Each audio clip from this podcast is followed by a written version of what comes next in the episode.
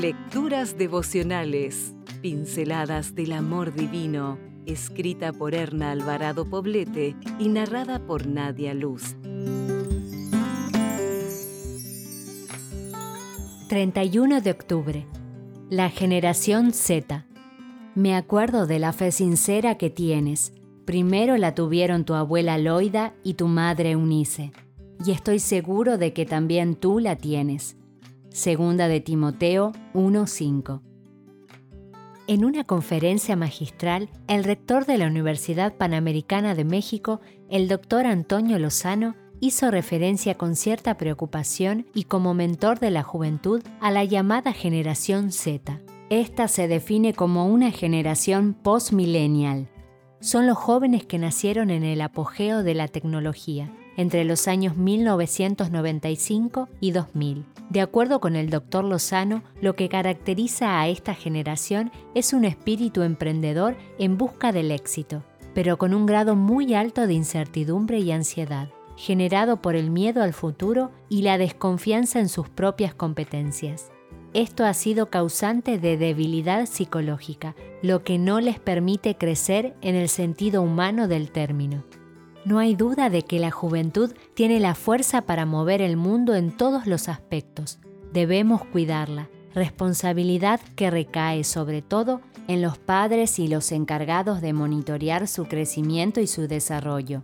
El factor no incluido o excluido de la generación Z es Dios. La fuerza y la intensidad de la juventud les hace perder de vista al Creador y sustentador de todas las cosas y de todos los seres vivos. Es pues nuestro deber ante Dios y ante la sociedad recordarles su origen, día a día con paciencia y bondad, para que descubran su destino final y no sean simples vagabundos que vagan sin el GPS divino. Invito a las madres, profesoras y mentoras a que oremos por nuestra juventud, caminemos con firmeza por el camino derecho y dejemos huellas claras y precisas, por donde los jóvenes puedan llegar sin incertidumbre a ser hombres y mujeres exitosos en este mundo, listos para el venidero.